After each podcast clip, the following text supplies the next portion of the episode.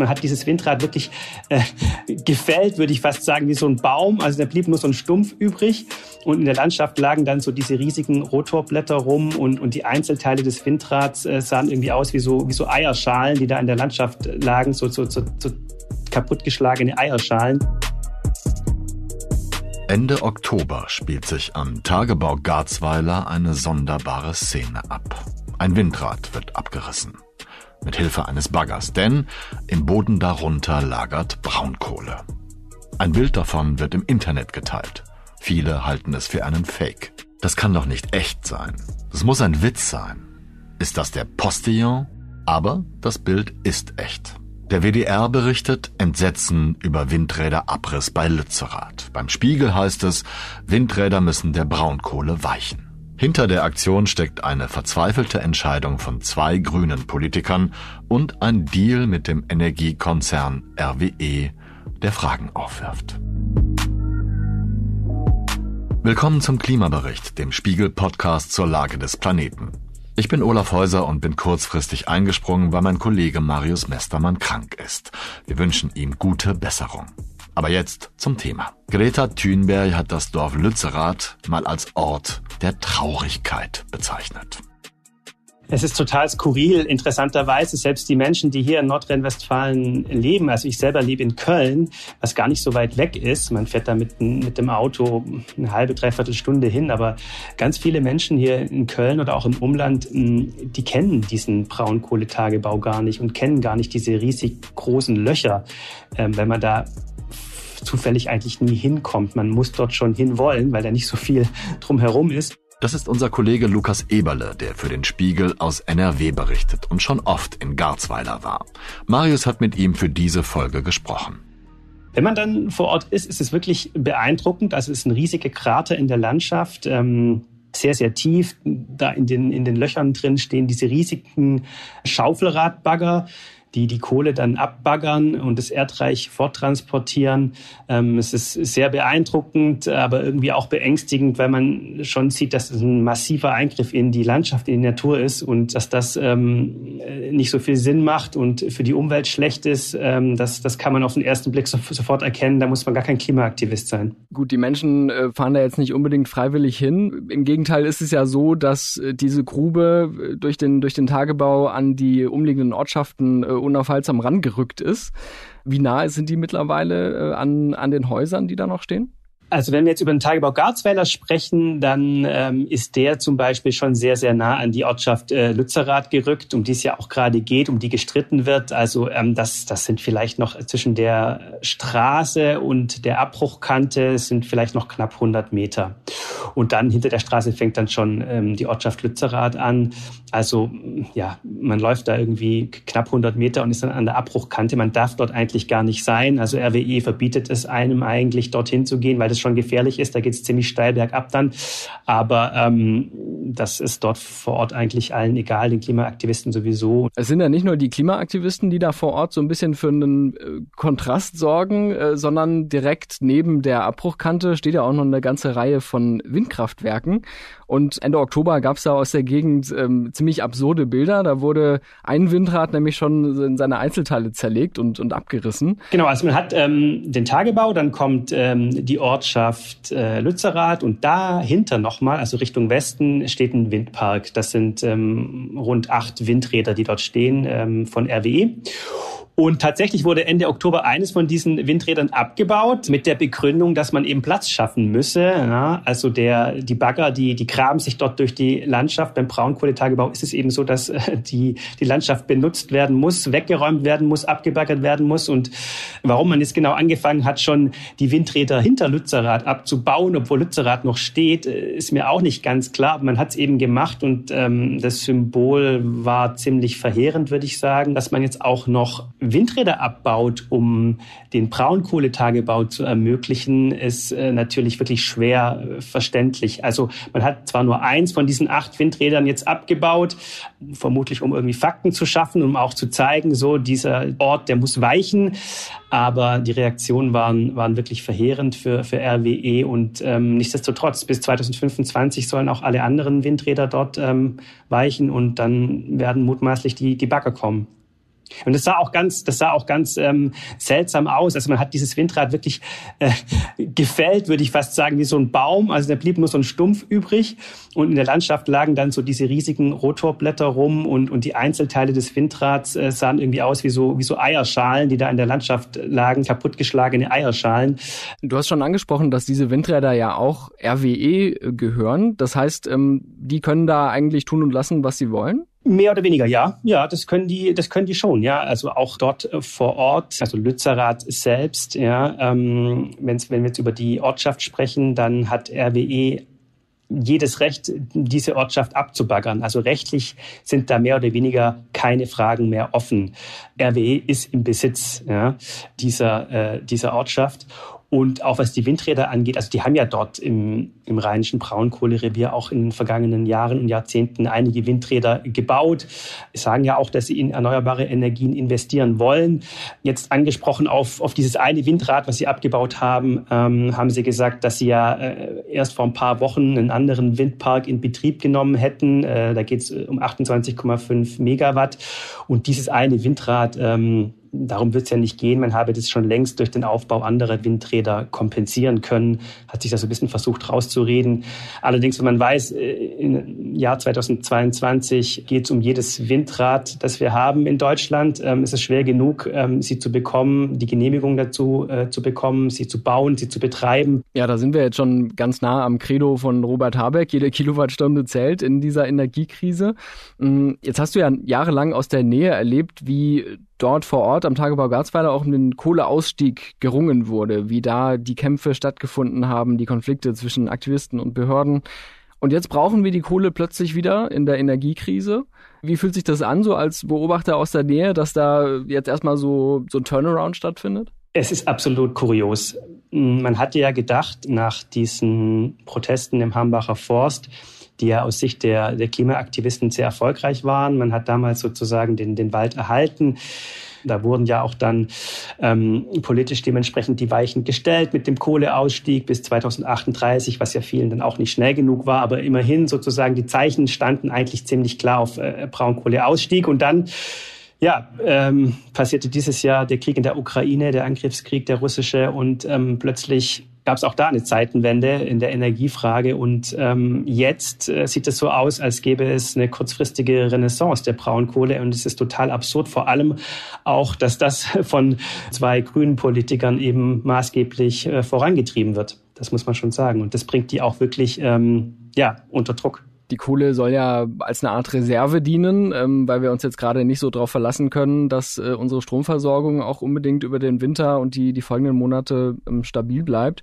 Jetzt erinnere ich mich gerade daran, dass ihr vor einigen Monaten, als diese Entscheidung gefallen ist, ähm, wie wieder weitergebaggert werden soll, habt ihr einen Artikel mit der Überschrift geschrieben, ähm, geopfert für ein Versprechen. Da ging es um die Ortschaft Lützerath, die sozusagen dann geopfert wird. Ähm, was ist denn das Versprechen? Das Versprechen ist, dass man im rheinischen Braunkohlerevier nicht erst 2038 aus der Kohle aussteigen möchte, sondern im Jahr 2030. Also man hat diesen Ausstieg um acht Jahre nach vorne gezogen.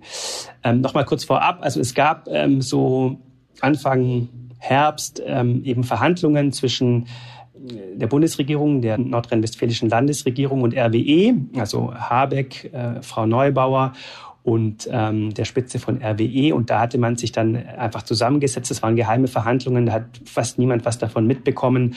Und das hat man dann ausbaldowert. Wie geht jetzt der Weg aus der Kohle und, und wann geht der raus aus der Kohle?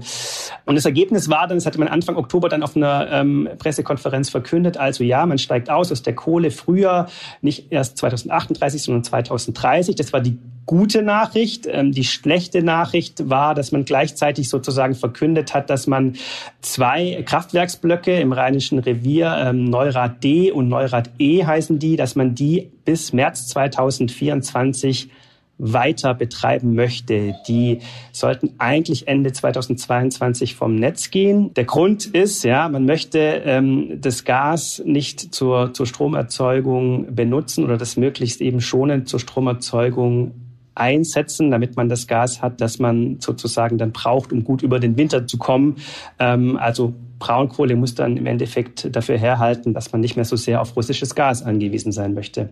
Hm, weil wir gleichzeitig natürlich auch ähm, ab dem nächsten Frühjahr gar keine Atomkraftwerke mehr in Betrieb haben. Also eine ganze Reihe von äh, energiepolitischen Entscheidungen, die da auch verkettet sind. Jetzt hast du gerade schon so ein paar Jahreszahlen angesprochen. Ähm, das wirkt ja manchmal noch so sehr weit in der Zukunft. Auch 2024 ähm, wirkt noch relativ weit weg. Und ich frage mich, äh, braucht man denn jetzt wirklich die ganze Kohle, die da unter Lützerath, unter der umgebenden Region lagert? Ähm, braucht man die wirklich? Ja, das kommt drauf an, wie man fragt. Mittlerweile ist es ein Konflikt, der vor allem auch mit Papier geführt wird, also mit Gutachten. Also jede Seite hat ihre Gutachten eingebracht ähm, in die politische Diskussion und äh, be beruft sich darauf. Wenn man jetzt sagt, äh, vielleicht müssen wir das mal abschichten, wenn man sagt, wir, wir wollen sozusagen, wir gehen den Weg, ähm, dass wir nochmal Braunkohle an Start bringen wollen, sozusagen da auch nochmal mehr als ursprünglich geplant benutzen wollen, dann kann man diese Braunkohle im Rheinischen Revier sozusagen nur aus den nahegelegenen Tagebauen bekommen. Und da gehen die Zahlen und die Gutachten ziemlich auseinander. Also in einem Gutachten, dass das NRW-Wirtschaftsministerium in Auftrag gegeben hat, geht es um 300 bis 350 Millionen Tonnen, die dort bis 2030 noch aus Garzweiler und aus Hambach rausgeholt ähm, werden sollen oder müssen. Andere sagen, das ist viel zu hoch angesetzt, andere Studien. Ähm, die Erneuerbaren, die werden jetzt kommen, äh, dann wird sich das mit der Kohle sowieso ähm, erledigen, äh, sagen dann die, die Braunkohlegegner. Und so hat letztlich jeder seine eigene Wahrheit. Und ich denke, es wird dann nur die, die Zukunft zeigen, ob der Weg, den die Politiker jetzt einschlagen, der richtige war. Diese unterschiedlichen Berechnungen und, und Perspektiven beruhen ja auch auf sehr unterschiedlichen äh, Standpunkten. Also jedes Gutachten, glaube ich, wirft Fragen auf. So und wir haben uns eben die Gutachten ganz genau angesehen. Da, dazu muss man wissen, es gab drei Gutachten, die in Auftrag gegeben wurden vom nordrhein-westfälischen Wirtschaftsministerium. Und die Gutachten, und das ist gleich schon sozusagen die erste Schwäche, die Ergebnisse der Gutachten wurden präsentiert zusammen mit der Verkündung des Deals. Also es gab vorab gar keine Diskussion über die Gutachten und über die Ergebnisse, sondern man hat gesagt, so, hier sind die Gutachten, die kommen zu dem Ergebnis und deswegen machen wir jetzt so diesen, diesen Deal und diesen Kohleausstieg und diesen sozusagen kurzzeitigen Wiedereinstieg in die Braunkohle. Man sprach immer von einer großen Eigenständigkeit der drei Gutachten. Wir haben dann aber ähm, herausgefunden, dass sich die drei Gutachter untereinander auch ähm, getroffen, ausgetauscht haben und sich jeweils auf die Ergebnisse des anderen äh, sozusagen eingelassen haben und die Ergebnisse der anderen auch genutzt haben. Es passierte unter einem großen Zeitdruck. Also die Gutachten ähm, wurden wirklich unter Zeitdruck erstellt, was auch immer nicht so ganz gut ist bei so einer Entscheidung von großer Tragweite. Also eine Firma hat zum Beispiel den Auftrag am 8. September bekommen und hat schon am 20. September, also wirklich wenige Tage später, äh, seine Stellungnahme abgegeben oder abgeben müssen.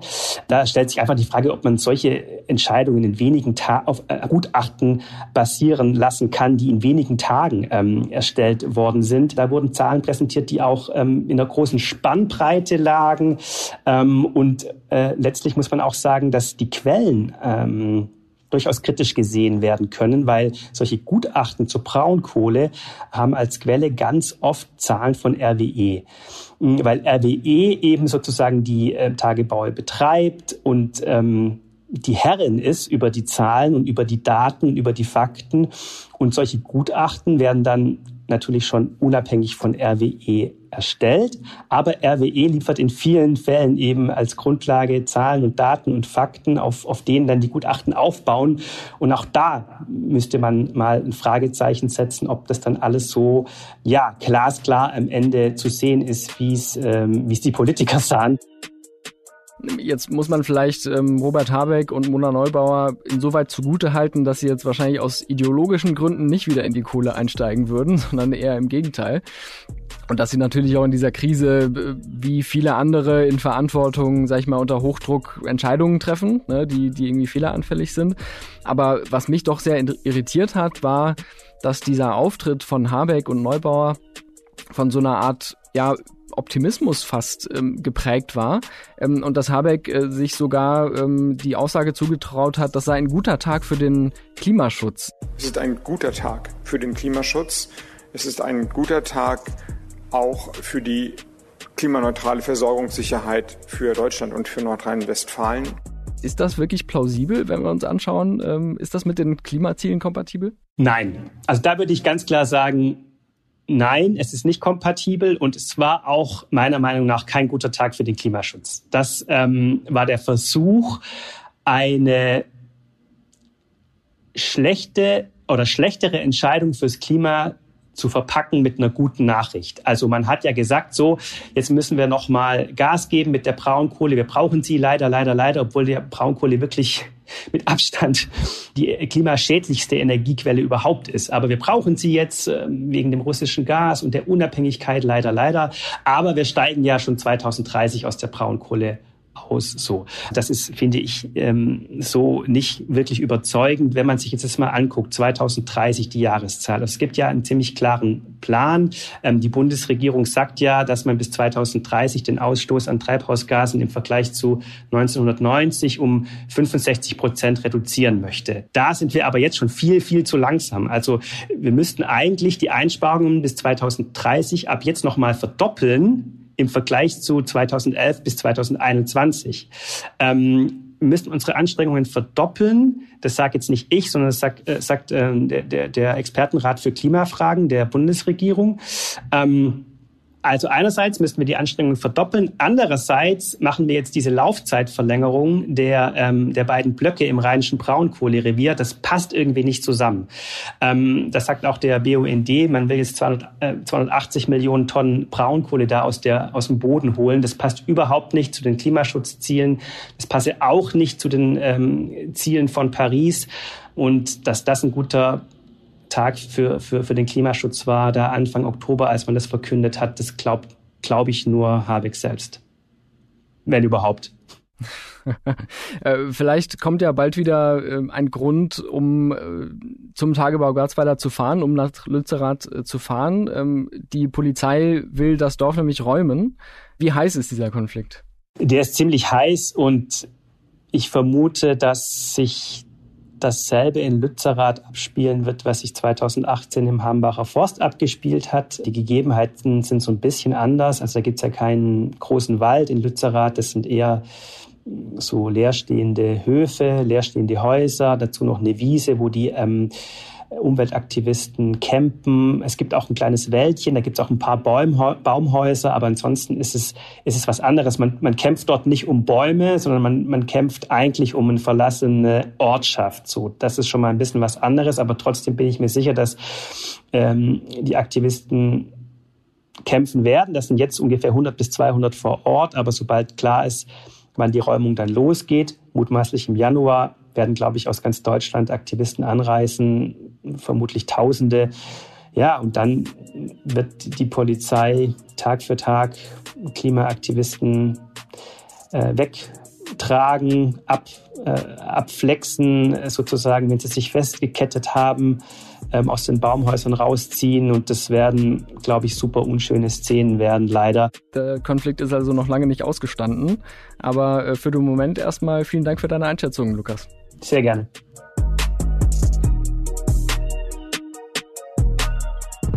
Wie immer am Ende einer Klimaberichtfolge drei Klimanews.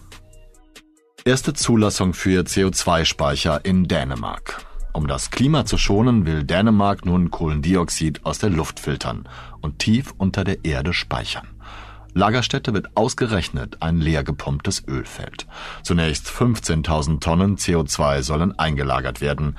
Dänemark pustet jedes Jahr rund 40 Millionen Tonnen CO2 in die Atmosphäre. Was ist der beste Weihnachtsbaum für die Umwelt? Kunstbaum, echte Tanne, Bio oder im Topf? Mit einer Fichte, Kiefer oder Weißtanne aus der Region macht man nicht viel falsch. Ein Plastikbaum müsste fast zwei Jahrzehnte im Einsatz sein und ein Baum im Topf ist unpraktisch. Die Menge an benötigter Erde ist hoch und der Baum muss häufig bewässert werden. Das geht schnell schief. Lufthansa und Flughafen BER prüfen Schadensersatzforderungen gegen Klimaaktivisten. Flüge wurden gestrichen oder verspäteten sich. Der Protest der letzten Generation am Berliner Airport könnte für die Aktivisten teuer werden. Auch für künftige Aktionen erwägt die Lufthansa Schadensersatzforderungen.